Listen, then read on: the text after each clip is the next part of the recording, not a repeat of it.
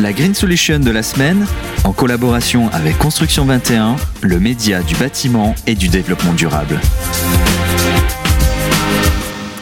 Bonjour à tous, bienvenue dans ce nouveau numéro de Green Solution. Je suis ravie de vous, de vous retrouver sur notre antenne. Pour ce nouveau numéro, j'ai le plaisir d'accueillir euh, non pas un mais deux intervenants. Tout d'abord, euh, David Rosan-Vallon, directeur général adjoint chez Famille et Provence. Bonjour.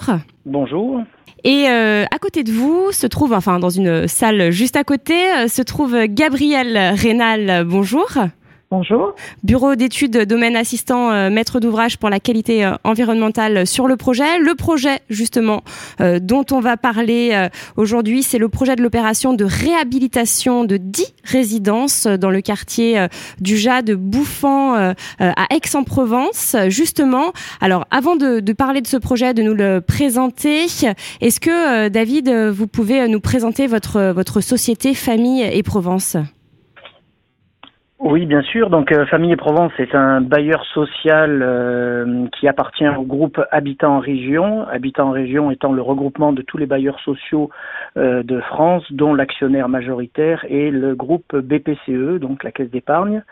nous, nous sommes au sein d'une société anonyme de coordination qui est la déclinaison locale du groupe Habitat en Région donc euh, sur le sud-est. Et euh, donc Famille Provence euh, est propriétaire et gestionnaire aujourd'hui de 8400 logements répartis sur trois départements, les Bouches-du-Rhône, les Alpes de Haute-Provence et le Vaucluse, avec une majorité sur les Bouches-du-Rhône, à peu près 90% de notre patrimoine. Nous développons et proposons différentes solutions d'habitat, que ce soit du locatif, euh, de l'accession sociale, de l'habitat inclusif. Et euh, donc ça, c'est sur la part développement pour 200 à 250 logements environ par an.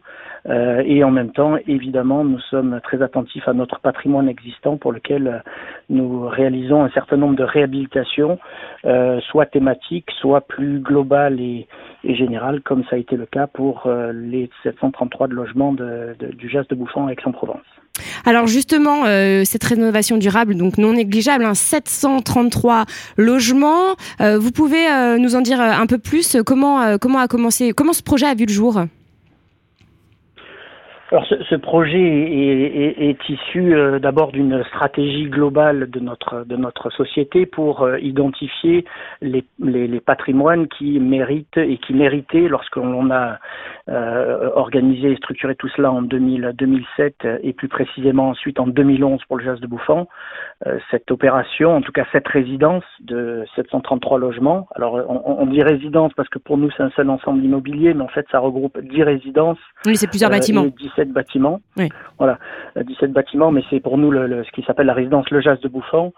Euh, donc une stratégie de, de, de, 2007 à 2011 qui a indiqué euh, les patrimoines sur lesquels nous devions intervenir pour en améliorer différentes problématiques, que ce soit euh, les pathologies techniques, que ce soit mais évidemment euh, l'aspect énergétique, mm. qui en 2011 n'était pas, on va dire, euh, la, la, la, aussi aussi prégnant que ce que l'on peut entendre aujourd'hui. Oui, parce que juste l'année de construction, donc c'est 1975, hein, si, si si voilà, c'est un patrimoine qui date des années 60, 75 euh, et donc euh, qui était, euh, on va dire, avec de la de, l'industrialisation, c'est-à-dire des panneaux préfabriqués, mm. assemblés les uns les uns sur les autres pour pouvoir construire assez rapidement et, et proposer de, de l'habitat dans, dans ce quartier.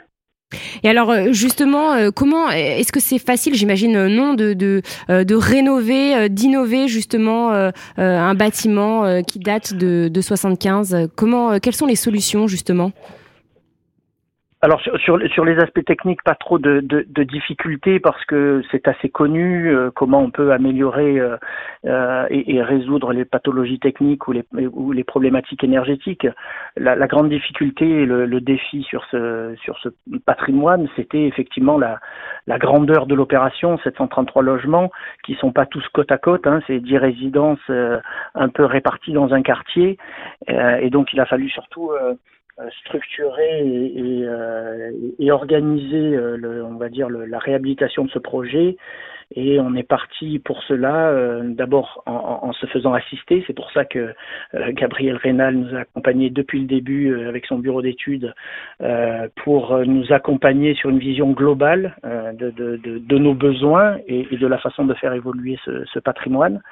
Ça nous a permis de, de, faire intervenir des, des, prestataires comme le CPIE qui ont contribué à une étude socio-énergétique d'un certain nombre de familles pour connaître un peu leurs problématiques euh, à la fois dans l'habitat mais aussi sur, euh, sur leurs difficultés à, assumer les, charges énergétiques.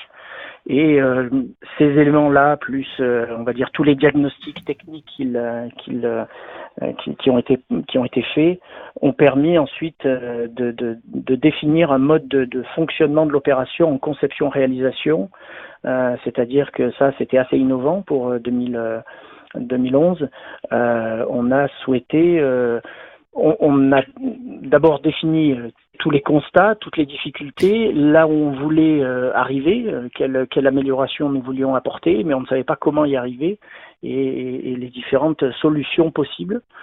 donc c'est pour ça qu'on a lancé un marché de conception-réalisation avec surtout un dialogue compétitif c'est-à-dire qu'on a mis en consultation un programme global, euh, un programme fonctionnel hein, qui, euh, qui, a, qui, a balayé toutes les difficultés techniques, architecturales, la requalification des espaces extérieurs, l'iniquité bioclimatique, mm. euh, mais aussi comment on, intervenait sur la sensibilisation des locataires. Et on a mis ça en concurrence auprès d'opérateurs économiques constitués par une entreprise, un architecte et un bureau d'études. Et euh, sur la base de cette mise en concurrence, euh, on a retenu un projet après un dialogue. D'accord. Et alors, juste moi, j'avais une question, juste à, à, permettez-moi de vous couper. Euh, faut combien de temps en fait pour euh, avant de commencer réellement, euh, justement pour pour pour définir les solutions, pour pour imaginer ensemble avec le bureau d'études? Combien de temps ça prend avant de commencer vraiment les travaux? C'est une des difficultés. Je vous l'ai dit, ce projet, il a été initié en 2011 dans la réflexion, euh, c'est-à-dire à partir du moment où en interne au sein de Famille et Provence, on s'est mobilisé pour travailler sur ce dossier. Le chantier a commencé en 2016. Oui, donc c'est cinq ans. Euh, il s'est passé, euh, il s'est passé cinq ans ce n'est pas ce n'est pas le, timing habituel, c'est la, la, grandeur de l'opération qui était euh, euh exceptionnelle, qui, qui, a nécessité tout cela, plus un peu le côté innovant de sa structuration, qui quand on apprend, ben, évidemment, on met un peu plus de temps que quand on sait, euh, et, euh, et donc c'est aussi parce qu'on a souhaité quand même avoir une approche vis-à-vis de nos de nos habitants euh, et prendre le temps de les rencontrer, de comprendre quelles étaient leurs attentes et donc ces diagnostics, euh, notamment socio-énergétiques, ont nécessité euh, d'aller à la rencontre d'un certain nombre de locataires que l'on a définis euh, pour certains d'entre eux, et notamment 54, qui sont devenus nos ambassadeurs énergétiques. Euh, comme euh, parmi les enjeux de cette réhabilitation, il y avait un enjeu de performance énergétique, mais un enjeu surtout de gain énergétique avéré, pas simplement théorique, c'est-à-dire pas simplement sur le résultat d'un logiciel qui rentre des données avant travaux et après travaux, mais euh, sur une analyse des réelles factures de nos locataires sachant que c'est du chauffage individuel, une mhm. complexité supplémentaire, hein, puisque ça veut dire que chacun était, avait son propre fournisseur d'énergie. Mhm. Donc, euh, on a analysé euh, les, euh, les factures les de, factures de chaque logement avant travaux et, et, et, on les a regardées après travaux, ce qui nous a permis de nous conforter dans l'objectif qu'on s'était fixé. Et du coup, vous êtes parvenu à un gain global énergétique euh, supérieur à 60% euh, pour le chauffage euh, et les consommations des, parties communes, hein, ventilation et éclairage. quelles solutions et innovations vous avez proposées justement dans ce projet pour aboutir à cela? Alors sur, les solutions techniques euh, et, sur les, équipements techniques, on a, on a remplacé euh, euh les équipements de production, c'est-à-dire les chaudières, le, le, les émetteurs de chauffage, la façon de, de piloter ce chauffage, donc les radiateurs, les thermostats. On a changé la ventilation, on a changé l'éclairage des parties communes et on s'était fixé effectivement comme objectif contractuel pour le, le groupement d'opérateurs économiques à 40 Et euh, grâce à, ce suivi énergétique, euh, on est passé, on est arrivé, on s'est aperçu qu'on était plutôt à 60% de gains. Donc euh, une vraie satisfaction. Une vraie surprise. ce qui a été plutôt la réussite et la solution, c'est pas tant les solutions techniques que l'on connaît, puisqu'on a aussi isolé par l'extérieur les façades, on a aussi isolé les toitures, etc., etc., isolé les vides sanitaires. Tout ça, ce sont des solutions techniques assez connues. C'est surtout tout l'accompagnement et, la sensibilisation aux, locataires. Justement, j'allais un des enjeux. J'allais vous demander comment important du projet. Ouais, comment comment on pris, euh, comment les locataires l'ont pris parce que c'est euh, ça a duré euh, trois ans, c'était des, des, travaux importants. Est-ce que comment ils l'ont pris en fait les locataires bah, ils l'ont pris avec. C'est une des difficultés hein, quand vous avez effectivement cinq ans euh, d'attente avant de voir euh, les premiers travaux euh, et que vous leur annoncez une réhabilitation. C'est aussi ça ce que ce que l'on a pu apprendre à travers cette opération, c'est qu'il faut quand même pas hésiter à leur annoncer qu'on va faire des choses, parce que mhm. parfois on préfère le dire juste à la fin pour pas trop leur créer d'attente. Il faut trouver le bon moment, c'est-à-dire qu'il faut savoir. C'est un peu du teasing hein, quelque part en disant ben voilà on va faire ça, mais sachez qu'il y a tous ces tous ces diagnostics à faire, on va revenir vous voir. Après c'est une une présence un peu plus euh, un peu plus importante chaque année, euh, c'est-à-dire qu'ils ont la gestion de proximité, hein, nos, nos, gestionnaires d'immeubles qui sont présents, mais euh, de voir des équipes de maîtrise d'ouvrage investir davantage le terrain, ça les fait un peu patienter. et puis ils ont, ils ont pris cette, cette réhabilitation comme évidemment avec avec un vrai plaisir et une vraie satisfaction. Euh, mais d'autant plus qu'on a pris le temps de discuter avec eux. Voilà, on leur a pas livré un, un, bâtiment réhabilité en disant bon ben voilà, on a fait ce que ce que vous demandiez, maintenant débrouillez-vous. C'était pas du tout le, la façon de fonctionner. Donc euh, la communication est très importante.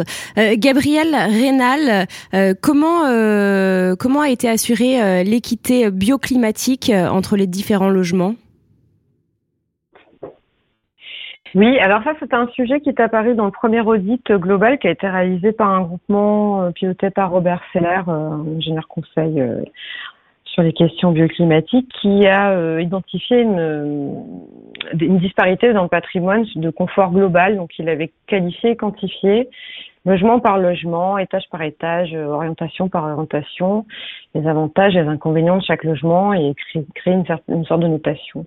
Et dans le programme euh, qu'on a confié aux opérateurs économiques dans le cadre du dialogue, on leur a demandé de traiter et de réduire cet écart de logement à logement. Et ça s'est traduit, euh, titre d'exemple, par euh, ben, une des craintes dans le confort global des locataires à rez-de-chaussée, c'était l'intrusion. Donc la protection solaire devait aussi faire fonction d'anti-intrusion.